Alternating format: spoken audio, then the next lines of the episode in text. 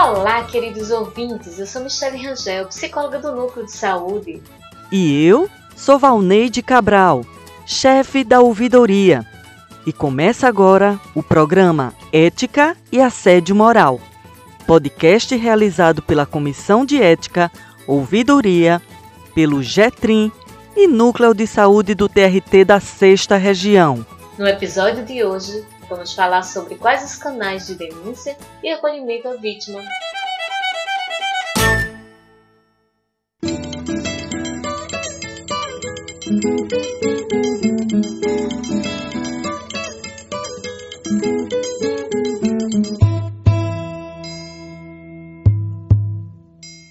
E na conversa de hoje, teremos o prazer de contar com a presença da nossa colega Marina Moraes, assistente social do TRT6. Seja bem-vinda, Marina. Olá, pessoal. Muito obrigada. É uma alegria estar aqui com vocês. Hoje vou falar um pouco sobre o que fazer em caso de assédio moral. Eita, que hoje o dia promete. Vamos seguir aprendendo. E se entender direito, vamos aprender como se defender daquele desinfeliz que pratica assédio moral. É isso mesmo, doutora? Isso mesmo, Bastião. Muito bom ver a senhora por aqui, doutora Marina. Muito bom te ver também, Bastião. Pois vai me contando, porque é muito importante saber dessa informação. Realmente, essas informações são muito importantes. Então, vamos começar. Bem, se você for a vítima, a melhor maneira de se defender do assédio moral é não se isolar e falar sobre o assunto com alguém de sua confiança. Busque apoio dos psicólogos, assistentes sociais e médicos. Além disso, pesquisar e obter informações sobre o assunto é fundamental. Também evite falar com o agressor sem testemunhas. Procure anotar com detalhes as humilhações sofridas, marcando o dia, a hora, o local e o conteúdo das agressões, bem como as pessoas que testemunharam o ocorrido. E denuncie o assédio sofrido nos canais institucionais, como a ouvidoria e a comissão de ética. Danou-se. E se for um colega de trabalho que estiver passando por isso? O que é que eu devo fazer, doutora? Bem, Bastião, se você presenciar um caso de assédio moral, não se omita. Supere seu medo e denuncie o fato. Lembre-se de que você poderá ser a próxima vítima e que seu medo está a favor do agressor. Manifeste apoio e solidariedade a seu colega e se ofereça para ser testemunha. Oxe, mas menino, todos os amigos podem contar comigo, doutor. Mas me diga uma coisa: o que é que a instituição pode fazer para evitar esses casos de assédio moral? Me diga aí. Muita coisa, Bastião.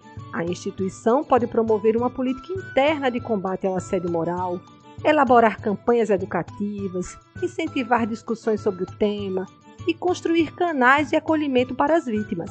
Também pode favorecer o estabelecimento de um clima institucional baseado na cooperação e respeito. Outras ações são capacitar seus gestores sobre gerenciamento de pessoas, apurar criteriosamente as denúncias encaminhadas pela ouvidoria e comissão de ética e, caso comprovado, punir o agressor. É importante lembrarmos que, no TRT6, também temos nosso código de ética, que orienta sobre as condutas esperadas de seus servidores. Temos o Núcleo de Saúde como canal de acolhimento à vítima e também a Ouvidoria como canal de denúncia. Bom demais! É muito importante saber que temos esse apoio da instituição. Esse TRT é retado mesmo, viu? Eu, se presenciar qualquer coisa, vou botar a boca no trombone.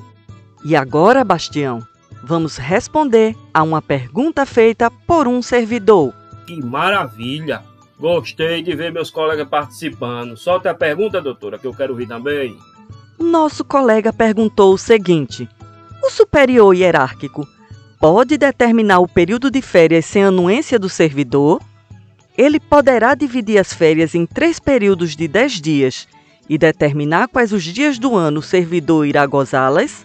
Isso é uma forma de assédio moral? Bom, respondendo à pergunta do colega, é preciso dizer que a imposição de períodos de usufruto de férias sem discussão ou negociação prévia com a equipe, embora se caracterize como uma prática de gestão autoritária, não democrática, não pode ser confundida com assédio moral.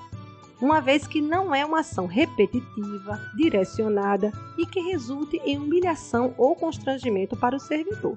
No entanto, se essa prática ocorre apenas com uma ou algumas pessoas do grupo de trabalho, caracterizando tratamento diferenciado, poderá, a depender do contexto, ser considerada discriminação ou perseguição, que são elementos do assédio moral. Entendi, doutora. Muito grato pelos esclarecimentos. E agora, vocês vão me dar licença, eu vou embora pegar no batente. Até mais, Bastião! Até!